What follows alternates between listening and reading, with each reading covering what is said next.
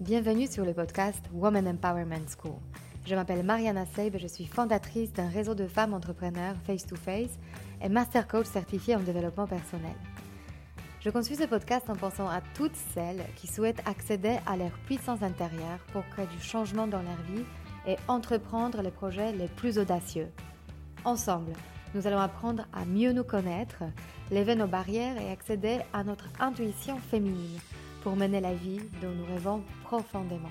Alors, si tu es une femme qui souhaite développer ton business et créer l'impact dont tu seras fière, ce podcast est fait pour toi.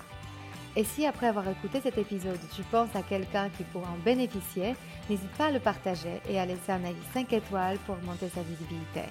Alors, prête pour changer ta vie? Allez, on commence Bonjour à vous toutes.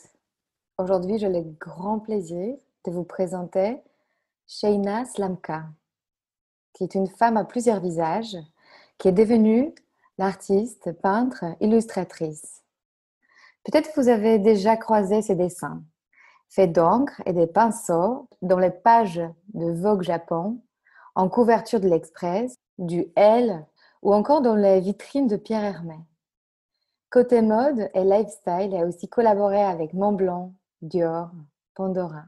Elle vient plus récemment de dessiner 60 femmes pionnières pour le livre Audacieuse, publié aux éditions Eurol. Mais avant tout, Sheina est une femme qui a cru en elle-même et qui s'est donné l'autorisation de devenir une artiste entrepreneur.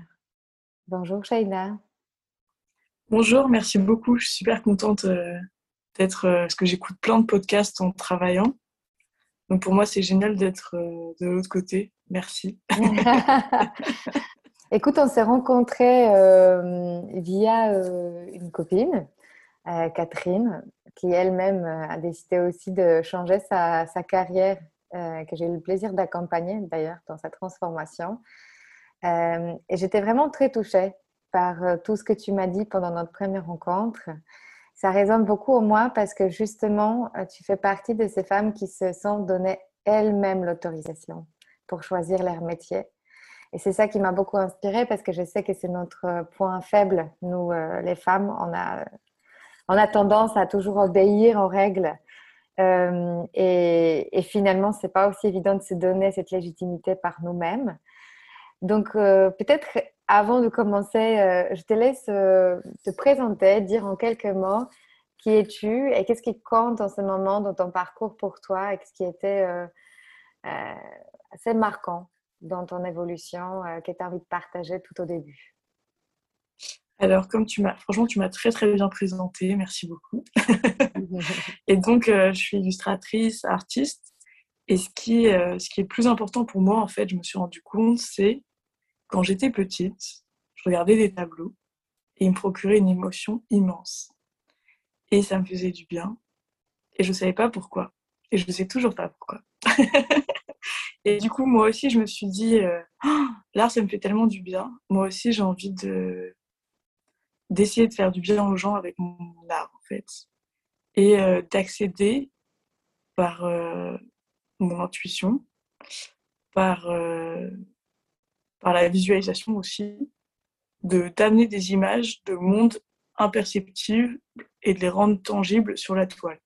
Et c'est tout ça qui est autour de, de l'exposition que tu as vue, Vision tangible, au lieu idéal qui est en ce moment jusqu'au 6 septembre, que je vous invite à venir me voir et à découvrir. Euh, mais justement, qu'est-ce qui, qu'est-ce qui a fait que tu as basculé vers ce parcours artistique? Est-ce que tu le savais dès le début? euh, que c'est ta voix Est-ce que, en fait, pour moi, dans mon parcours, il y a un peu. Euh, en fait, moi, j'ai fait une école de design graphique et de direction artistique qui s'appelle Pénidienne, donc qui diplôme plutôt à faire du graphisme, de la direction artistique. En fait, on a tous, je pense, un art qui nous touche le plus.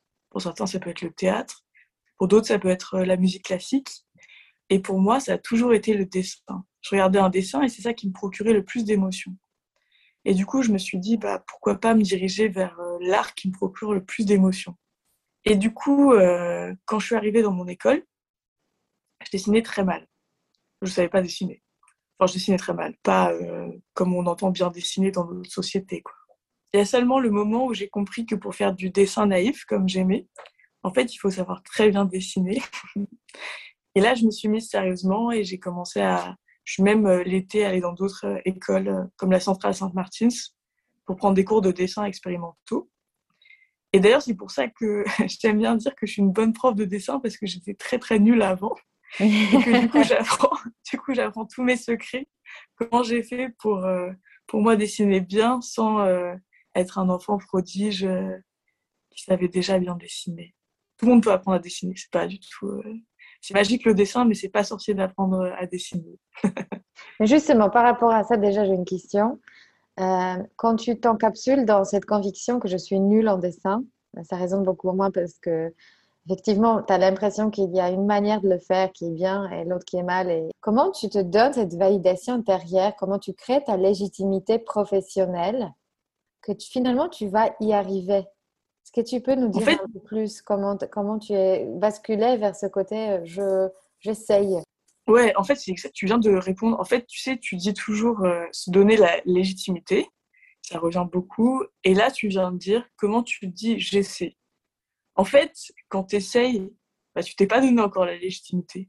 Tu t'es juste dit. Euh, moi, je me suis toujours dit que c'est super d'avoir des rêves, mais c'est encore mieux de les matérialiser, de les rendre, d'essayer de les rendre réalité. Et en fait, euh, ce que tu dis, toi, c'est un peu le pour qui je me prends pour euh, dire que je suis artiste ou euh, pour qui je me prends pour, pour faire une exposition. Et en fait, ce qui se passe, c'est que moi, je me suis toujours dit, je vais essayer. Et quand on se dit qu'on va essayer, c'est quelque chose, une démarche assez modeste en fait.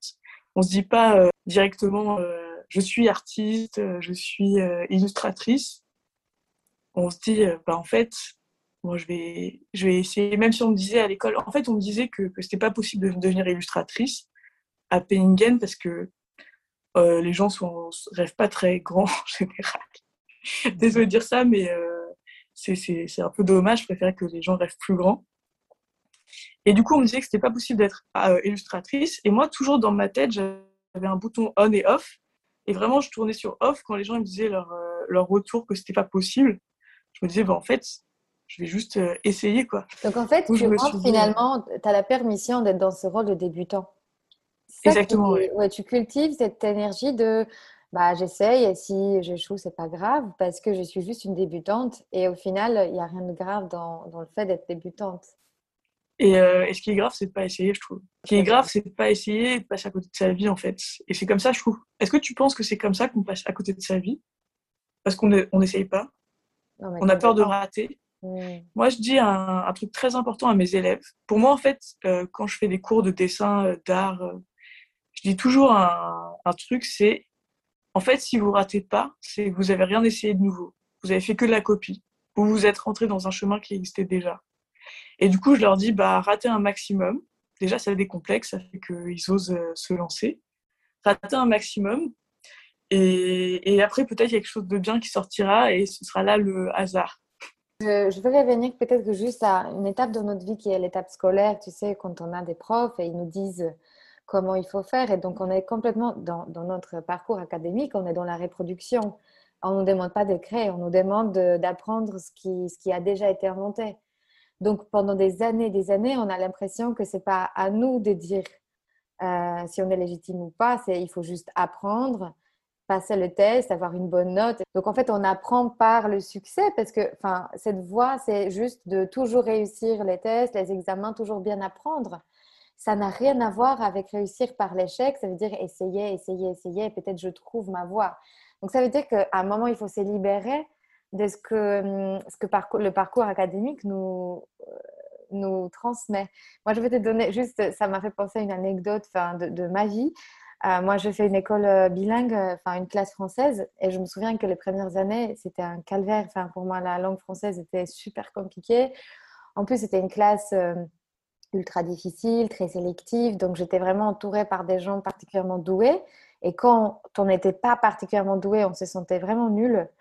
Et, euh, et, nos profs, en plus, ils, vraiment, ils, ils euh, transmettaient euh, cette vision binaire du monde de ce, ce, sont des élèves qui vont réussir et ce sont des élèves qui vont échouer, tu vois. Et moi, j'étais plutôt dans ceux qui, voilà, qui, qui, qui étaient plutôt sur la voie d'échec. Mmh. Et je me souviens qu'un jour, je suis tombée dans un, dans un restaurant en Pologne sur ma prof de français et comme euh, bah, je passais euh, vraiment enfin, des années et des heures avec elle euh, qui, qui m'a appris finalement cette langue, je suis allée la voir juste pour lui dire bonjour et elle me demandait alors tu fais quoi maintenant dans la vie? Je lui ai dit bah en fait on partit grâce à vous, j'habite à Paris.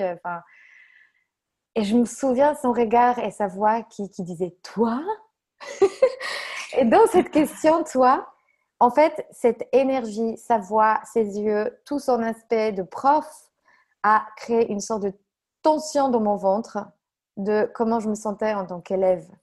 Tu vois ce que je veux dire? Et, ça, tout ce que tu dis, ça revient vers moi. En fait, j'ai dû vraiment faire un long parcours pour me libérer de, de cette étiquette qu'on m'a collée à l'école, tu vois, parce que peut-être j'étais pas dans, dans, dans, ces 5% euh, de plus doués. Euh, et quand tu découvres que finalement, tu n'es pas la plus douée en dessin, à quel moment tu chemines vers j'essaye et je suis débutante? À nouveau. C'est vraiment trop marrant ton anecdote parce que pour moi, c'est. Euh, en fait, j'ai fait à ma première exposition, j'ai fait une première exposition euh, solo à Tel Aviv en 2017 et j'avais pris des poèmes. En fait, mon but dans cette expo, c'était montrer qu'il y a de la, beauté en tout le monde. Et j'avais pris des poèmes euh, d'un Syrien, d'une Israélienne, de gens de Sud-Amérique, d'Américains. Enfin, j'avais vraiment mélangé les, gens pour, pour montrer que partout dans le monde, il y a de la beauté intérieure de soi. Et le poème de l'israélienne, je l'aimais tellement parce qu'il racontait exactement mon mode de, pensée par rapport à ce que tu viens de dire. C'est, euh, elle était élève et elle avait un cours de maths et son prof était très méchant et lui disait des choses comme euh, mais toi euh, tu ferais mieux d'aller élever les, oies parce que les maths c'est pas pour toi. elle, elle répond, elle répond, mais en fait, il a raison. En fait, je serais grave heureuse en train d'élever des, des oies. Qu'est-ce que, je m'embête à faire des cours de maths? Et en fait, parce qu'en fait, on nous dit quoi? On nous dit, moi, ma chance, c'était très très drôle. Je suis la troisième de ma fratrie. Et mes frères et sœurs, ils étaient, moi, j'étais moyenne supérieure, mais dans ma, dans ma famille, euh, c'est l'excellence. Et du coup, euh, j'étais vraiment le vilain petit canard j'étais vraiment celle qu'on disait euh, euh, qu'on m'a laissé faire ce que je voulais parce que justement, je pas, euh, genre, je pouvais pas faire prépa HEC, quoi. Et du coup, c'est génial parce que moi, je dis toujours que ma grande chance, c'est que j'étais pas excellente. Et du coup, j'ai pu vraiment choisir ma voie. Alors que ma soeur, là, elle est en train de, je suis super fière d'elle, des enfants et tout, elle reprend des études pour vraiment retrouver enfin sa voie.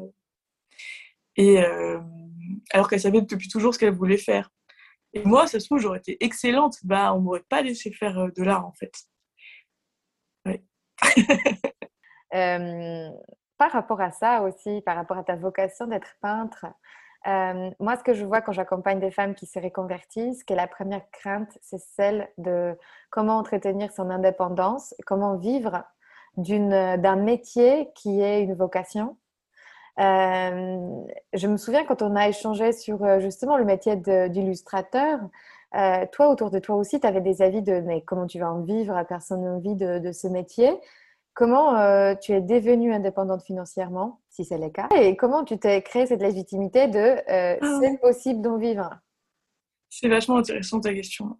moi, je, je, pense que je suis quelqu'un, je suis pas meilleure que les autres, j'ai autant peur que les autres. Sauf qu'il y a toujours un truc en moi qui fait genre, bah, j'y vais quand même. et je me suis dit, donc les gens ils me disaient, c'est pas possible et tout. Moi, dans ma tête, je me dis, bah, on verra, j'essaye déjà. Et donc, été diplômée et je me suis dit, un truc complètement fou, je me suis dit, ok, je me laisse trois mois pour devenir illustratrice. Mhm. Et il faut savoir que j'ai, dans mon parcours, en fait, euh, j'ai une histoire magique qui m'est arrivée. Je, je, sors de l'école et en septembre, on me dit, euh, je passe mon portfolio à mon ex-copain qui le donne à son boss, qui le donne à sa femme. Et il me dit, il me trouve un rendez-vous avec un directeur artistique pour, pour juste montrer mon travail. Et le, quelques jours avant l'entretien, je, je, me rends compte que c'est Serge Bloch. Je ne sais pas si tu connais Serge Bloch. Non. C'est un illustrateur extraordinaire qui fait Sam Sam, euh, qui est vraiment un, illustrateur que j'admire énormément. Et je me dis, waouh, en fait, c'est c'est pour lui que je fais l'entretien. Donc moi, je commence à, à, paniquer un peu. Mais je vais, je vais là-bas, quand même. même si je tremblais et tout, j'y vais quand même. Et j'arrive. Et là, je lui montre mon travail. Il dit rien. Donc je passe deux heures à lui montrer mon travail, peut-être une heure et il dit rien. Je crois, truc, c'est une expérience vraiment anxiogène. Euh, anxiogène ouais, voilà, merci. Et à la fin, par contre, il me dit Ok, tu fais quoi cet après-midi? Je lui dis rien. Il me dit bah, Viens travailler pour moi. Donc c'était mieux au final qu'il me dise ça plutôt que euh, qu'il me dise que c'était bien et c'est tout. quoi. En fait, c'est nul, mais je garde. Euh, pour que tu progresses. Genre, t'es mon, euh, mon œuvre de charité. et, et, du coup, et du coup, euh, l'après-midi, je vais bosser pour lui. Et euh, on a bossé sur ce projet de Bible. Et moi, je faisais toute la colorisation, le nettoyage des illustrations. Je faisais tout sauf le dessin. Et après, c'est devenu un, Il m'encourageait toujours à trouver des boulots par moi-même.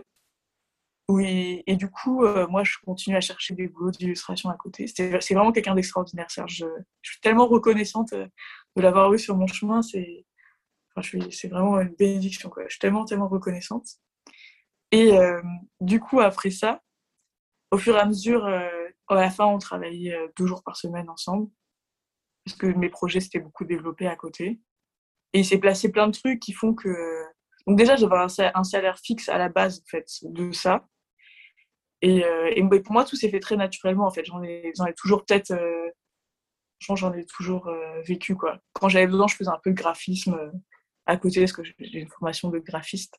Donc ça, c'est toujours, euh, enfin, on peut toujours trouver du travail parce que tout le monde a besoin de logo, tout le monde a besoin de site web. Euh. Et je me dis, en août, je me dis, euh, oh, je travaille pas tout le mois d'août et, et, seulement si la reine d'Angleterre, elle me contacte pour faire son portrait, et ben je, je travaille quoi. Je m'étais vraiment ça. Et là, la reine d'Angleterre m'a contacté. Non, c'est pas vrai. c'est pas vrai, mais il y a la revue 21 qui m'a contacté pour euh, bosser avec eux. Hmm. Et euh, un autre projet en même temps pour une agence de pub super qui s'appelait Babel. Donc je me dis, bah ok, c'est des, des, bons boulots, donc je vais quand même travailler en août. Même si c'est pas la reine d'Angleterre. Hmm. Ça, ça, crée ton euh, portfolio. Et, d'ailleurs, justement, comment tu as réussi à travailler avec Pierre Hermé, avec Montblanc, avec Dior? Honnêtement, je pense pas qu'il y a. Tu sais, on demande souvent aux gens leur parcours et tout pour essayer de faire pareil. Mais je pense pas que ça existe en fait de. C'est super inspirant et c'est important de connaître les parcours de chaque personne. Mais on se rend compte qu'en fait, il n'y a pas une seule manière de, de faire. Et par exemple, euh, Pierre Armé, c'est moi qui les ai contactés parce que j'étais super fan. Et euh, parfois, il faut, faut, aussi se bouger, euh, bouger les fesses. Mhm. Il y a plein de gens qui m'envoient des messages sur Instagram quand tu fais pour arrêter de travailler. Je leur dis, bah, faut travailler, il faut envoyer plein de, de mails. Il n'y a pas de secret. Bah oui, mais après, euh, tu actives en fait cette notion, tu sais, ça s'appelle dans le coaching massive action, c'est-à-dire que tu commences à être très motivé de vraiment t'activer, d'envoyer des mails, de, de, de réellement travailler, œuvrer pour toi. Mais avant ça, enfin, moi, ce que j'ai ressenti de toi, c'est cet enthousiasme ça peut être même appelé naïveté, mais peu importe ce que c'est en fait. C'est cette excitation de et si ça marche qui te drive vers euh, en fait, j'ai rien à perdre et je ne vais pas me voir comme euh, soumise ou euh, et s'ils disent non, bah ils disent non et je passe à autre chose en fait. C'est ça que je ressens en toi. Ouais, et j'ai eu plein de, j'ai eu plein d'échecs, j'ai eu plein de, de, de, projets incroyables qui devaient se faire, qui ont été annulés. Enfin, ça arrive, ça arrive tout le temps, ça arrive encore, euh, malheureusement. Il y en a un que je me rappelle, euh, parfois, y a des projets, genre, ça m'est déjà arrivé pendant une semaine parce que je n'étais pas prise pour un truc euh, très, très, très, c'était un truc vraiment incroyable que, qui m'est passé sous le nez, quoi. Et au final, c'était une bénédiction, je pense. Justement, là, c'est le bon moment d'attaquer le sujet d'intuition parce que tu as déjà évoqué ce mot. J'aimerais bien comprendre, est-ce que tu t'es senti toujours connecté à ton intuition ou c'est quelque chose que tu as développé en toi Et qu'est-ce que tu appelles l'intuition en fait pour toi? Ça veut dire quoi? Alors, euh, moi, il faut savoir qu'à la base, je suis très, très, très cartésienne. Genre, j'ai une famille vraiment de gens, euh, genre, on n'est pas religieux. Ma mère, elle est clairement mystique et spirituelle, mais mon père, c'est genre euh, l'opposé. Mmh Ce qui est assez rigolo, parce que ça crée tout... enfin, c'est toujours rigolo. Et, Et euh, du coup, moi, il s'est passé, j'ai fait une rencontre à mes 15 ans avec une guérisseuse qui s'appelle Lila Riori. J'en parle très souvent dans, sur mon Instagram parce qu'elle a changé ma vie. Et sans elle, honnêtement, je ne ferais pas ce métier en fait. Et à mes 15 ans, je l'ai rencontrée parce que je, boitais. Personne ne savait pourquoi. On disait que j'avais boité toute ma vie. horrible. Et comme quoi, quelque chose d'horrible peut devenir la meilleure des choses. Parce que sans, sans ça, j'aurais pas rencontré cette guérisseuse extraordinaire, donc Lila Riori, et qui m'a guérie en un été. Un travail énergétique, en fait, qu'elle a fait sur toi? Ça, Oui, elle a, elle a, fait un travail énergétique. Mhm. Je ne lui ai jamais demandé c'était quoi la source, parce que ça ne m'intéresse pas une fois que c'est guéri. Euh, c'est mhm. ça qui compte, en fait. Mhm. Parfois, tu sais, réfléchir à quelle est la source, ça peut te redonner le problème, en fait. Rien que ça, ça s'appelle l'énergie du problème. Donc parfois, c'est mieux de juste être reconnaissant de guérir et de ne pas se poser de questions. Mais en quoi tu euh, penses qu'elle t'a aidé pour devenir, euh, pour te reconnecter à ton intuition Si tu peux développer un peu ça? En fait, elle, du coup, je me suis, moi, je pensais pas que ça marchait les soins énergétiques. Donc, elle m'a montré avec un, pour moi, c'est un miracle, avec un miracle que effectivement ça marchait. Et du coup, après, je me suis dit, bah, je suis pas bête. Si un truc qui marche, bah, je vais continuer euh, d'y aller, quoi. Mmh. Donc j'ai continué à la voir et j'ai commencé à faire, elle donnait des ateliers, des cours de, soins énergétiques, euh, des cours de des méditations. Euh, donc moi je suis continuée à la voir. Et c'était magnifique parce que j'avais pas de magie dans ma vie. Et à chaque fois, elle rajoutait de la magie dans ma vie. Elle me montrait qu'en fait, des choses impossibles sont possibles. Et donc, c'est ça qui a aidé mon intuition. Et du coup, c'est quoi la clé pour toi? La réconnexion avec son intuition, c'est quoi? Ça passe par quoi? Bah, de savoir déjà que l'intuition, ça existe. Mhm. C'est vraiment le niveau basique. Hein. Mhm. Parce qu'il y a plein de gens qui ne savent même pas ce que c'est que l'intuition. Donc, euh... donc l'intuition, ça existe. Et ensuite, d'écouter, de s'écouter. Et euh, pour moi, l'intuition, c'est quelque chose de très physique, en fait. Euh, par exemple, tu sais, en France, on utilise beaucoup l'expression je le sens pas, je le sens. Donc, essayer de sentir les choses. C'est ça l'intuition pour moi. Et de s'écouter pas de dire ah je le sens pas du tout mais de foncer dans le dur du coup ça veut dire que, tu t'es autorisé quand même aussi un certain espace. Parce que pour s'écouter il faut il faut se réserver un espace de calme de déconnexion aussi avec les autres euh, qui nous disent qu'est-ce qu'il faut faire ou qu'est-ce qui est bien euh, qui, qui, nous donnent leur jugement.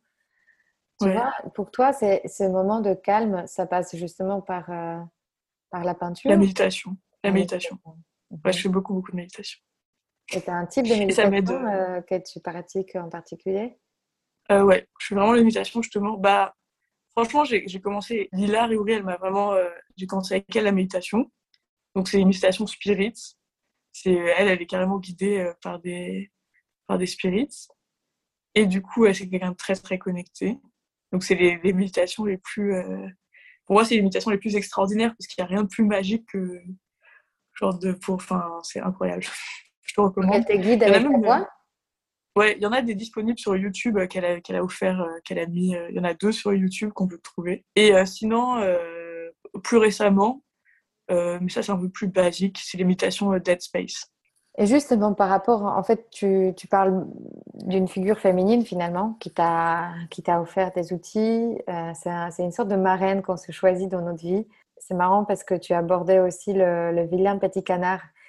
Et euh, je suis en train de finir le livre euh, qui s'appelle euh, Les femmes qui couraient avec les loups. Women Who Run with the Wolves en anglais. Et elle parle justement du fait que parfois quand on perd notre première mère, ça peut être un moment traumatisant, mais derrière il y a un cadeau de chercher une nouvelle qui est une nouvelle guide quelque mmh, part. Et ça me fait beaucoup penser justement à tout ce que tu viens de dire, ces côtés, euh, bah, quand on ne sait pas, on cherche et on trouve. Et on trouve parfois euh, pas là où on pense qu'on trouvera. euh, Est-ce que tu peux aussi nous dire un peu plus sur la, la représentation féminine dans tes tableaux? Parce que la femme t'inspire beaucoup, la nudité. Qu'est-ce que tu veux véhiculer par, euh, par cette femme? Qui est cette femme en fait? Qu'est-ce que tu penses de son corps féminin? Quel message euh, cette femme elle porte à travers tes tableaux? Alors il faut savoir que en fait, ce qui est drôle, c'est que moi mon travail est très très intuitif comme tu l'as compris. Donc c'est pas, je me dis pas euh, justement, je me rends compte que j'adore la figure de la géante et il y en a plein dans mes tableaux. Plus je suis dans mon exposition en ce moment, quand, parfois je suis dans la galerie et, et, je présente les, tableaux, je raconte les secrets derrière les tableaux.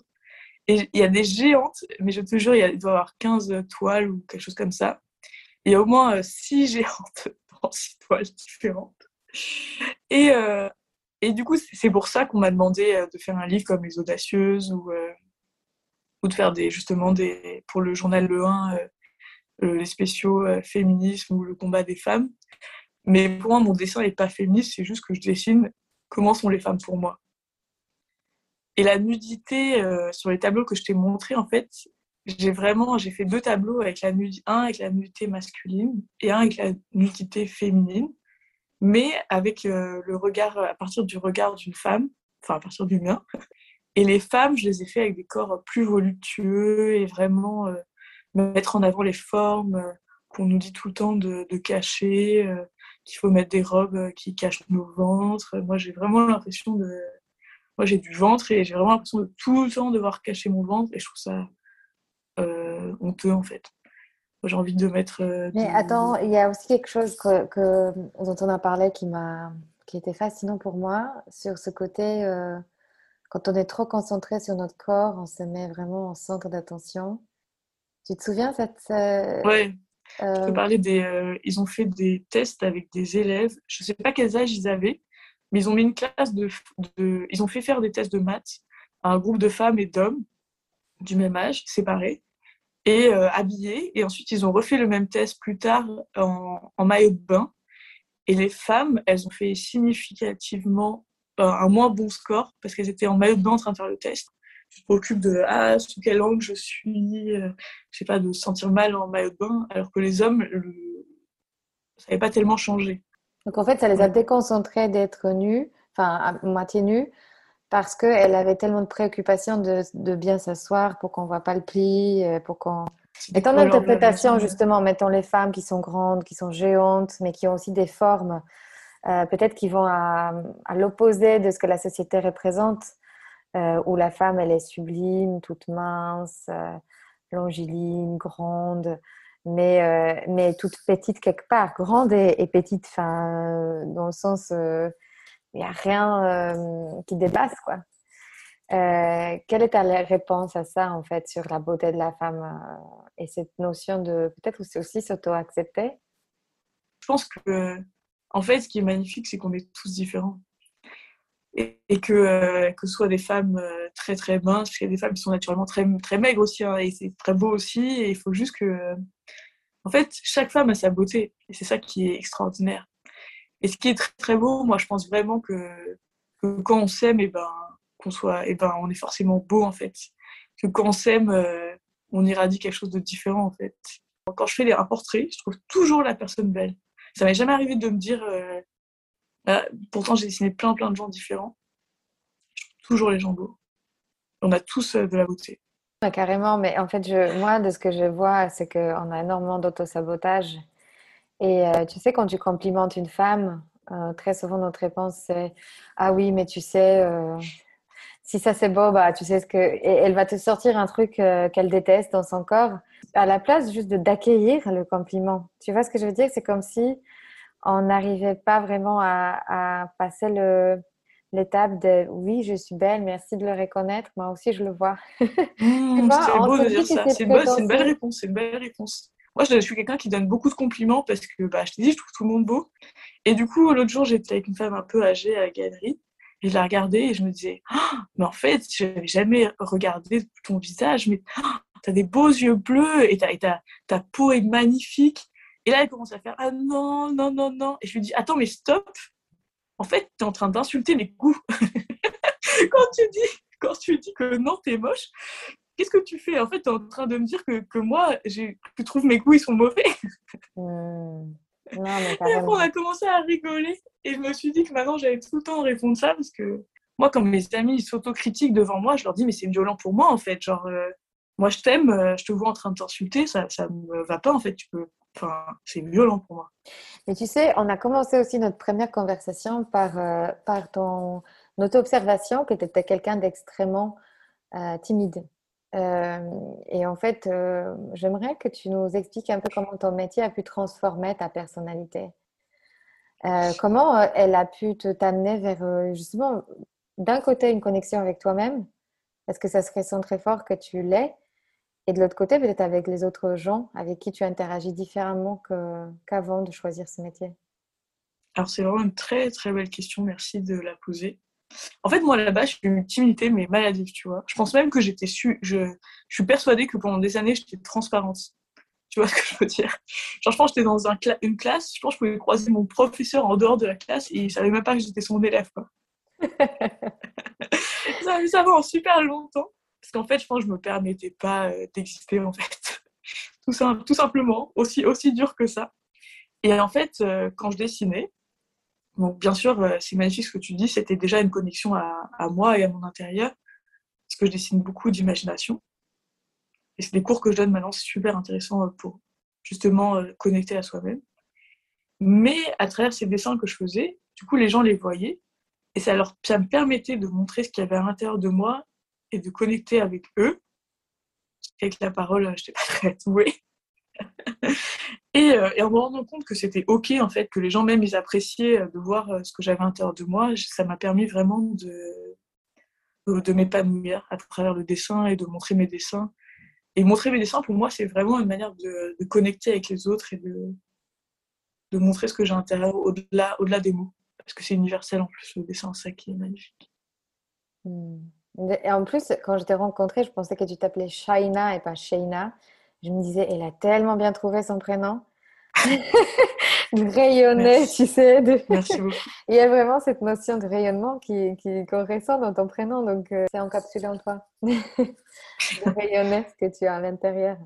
Et d'ailleurs, par ton chemin justement que tu as parcouru, parce qu'on on ressent qu'il y a une, métamorphose qui s'opère en toi. Euh, c'est toujours très inspirant euh, tu sais, de, voir quelqu'un qui, qui, a cheminé, euh, qui ne s'est pas laissé conditionner par l'histoire du passé, de, tu sais, ma famille c'était comme ça, et du coup je suis comme ça. En fait, il n'y a pas de cause à effet chez toi. Tout a été euh, inventé. Et, justement, par, par cette notion de je, je m'autorise d'être débutante.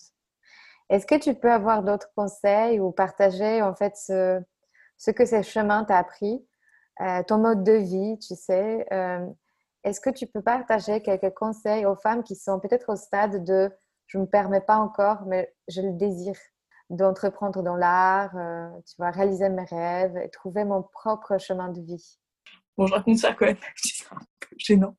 Genre avant, j'étais tellement euh, sensible aux énergies que je pouvais même aller dans une foire d'illustration, mais même en tant que visiteuse, visiteur, et je me sentais trop mal, quoi.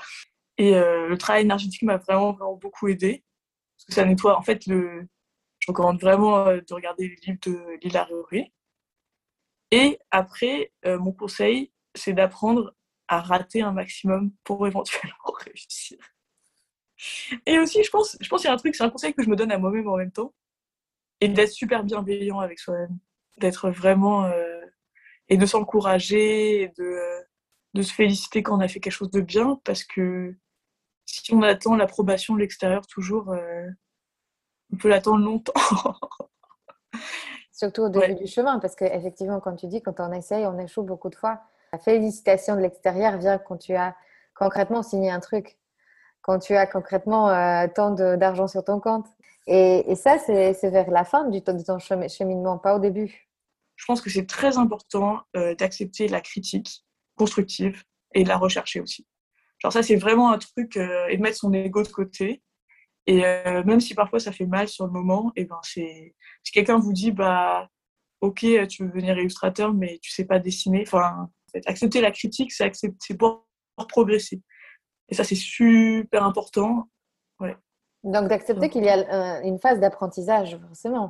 On apprend toute la vie. Hein. Moi je moi je sais que je vais encore m'améliorer en dessin que je suis pas encore. Euh, moi je m'entraîne tous les jours parce que justement je sais, enfin j'essaye de m'entraîner tous les jours à dessiner parce que je sais que c'est important pour moi et que et c'est une recherche euh, de tous les jours. C'est comme faire du sport, il faut s'entraîner. Il y a un entraînement euh, dans les pratiques, je pense. Euh. Pour moi, le secret, c'est vraiment le côté énergétique, genre de se nettoyer énergétiquement et tout. Ça, c'est vraiment le secret. Mais en termes de, sinon, à part ça, il faut travailler, il faut s'entraîner et essayer de rester humble. Moi, je, moi, je suis restée. Moi, je sais que à chaque fois que je commençais à me la péter, je me suis pris des gros claques de la vie.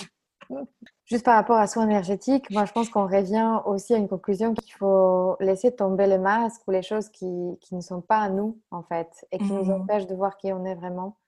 On a l'impression qu'il faut toujours rajouter, rajouter, consommer, avaler, tu prendre quelque chose de l'extérieur pour devenir soi-même. Et au final, en fait, c'est comme un sac à dos. Il faut laisser tomber quelques pierres qui ne sont plus à nous et, qui nous empêchent euh, d'aller euh, légèrement euh, vers là où on, va, on veut aller. Ah, tu as complètement raison. Mais du coup, c'est pour ça que. Parce qu'en fait, moi, honnêtement, si je faisais pas. Bon, là, je raconte tous mes secrets. Hein. Mais si je faisais pas, si je me nettoyais pas énergétiquement, que je faisais pas de soins énergétiques, je pense que j'ai gagné, j'ai gagné, en fait, j'ai gagné des années dans, dans, ma carrière, en fait. Parce que euh, tu as beau vouloir faire ce travail euh, avec ton toi-même, euh, c'est quand même mieux de le faire avec, avec, avec l'aide des anges, ou tu peux les appeler comme tu veux. Et sans nettoyage régulier, bah, je sais pas, je sais pas où je serais. Mais de toute façon, ça n'a pas d'importance vu que je suis là où je suis. Mais ouais, ça, ça fait gagner vraiment un temps extraordinaire. Merci beaucoup, Shaina, pour le partage. Merci à toi. Toutes tes confidences, super inspirantes. Et euh, déjà, je te souhaite euh, plein de succès. Euh, bah, en tout cas, merci beaucoup et je suis vraiment reconnaissante pour cette connexion et cette rencontre avec toi. Moi aussi. Vraiment, tu as illuminé aujourd'hui. Toi aussi. Ça fait toujours du bien. Je savais que, j'avoue que je suis arrivée, je me suis dit, il faut aussi absolument que que j'écoute bien parce que je sais qu'elle a tellement de trucs à m'apprendre et du coup il y a rien qu'avec tes questions et, la highlight que tu as dit, moi aussi, ça m'aide beaucoup. Donc, merci beaucoup.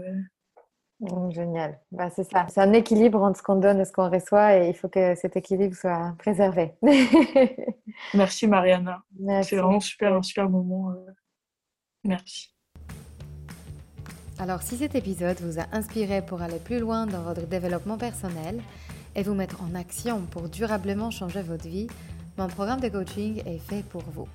En petit groupe ou en individuel, je vous guide dans tout le processus de changement et dans la mise en place d'une technique efficace pour arriver à vos objectifs sereinement. Pour avoir plus de détails concernant le programme, contactez-moi par mail sur womanempowermentschool.com ou via notre Instagram Woman Empowerment School. À très bientôt.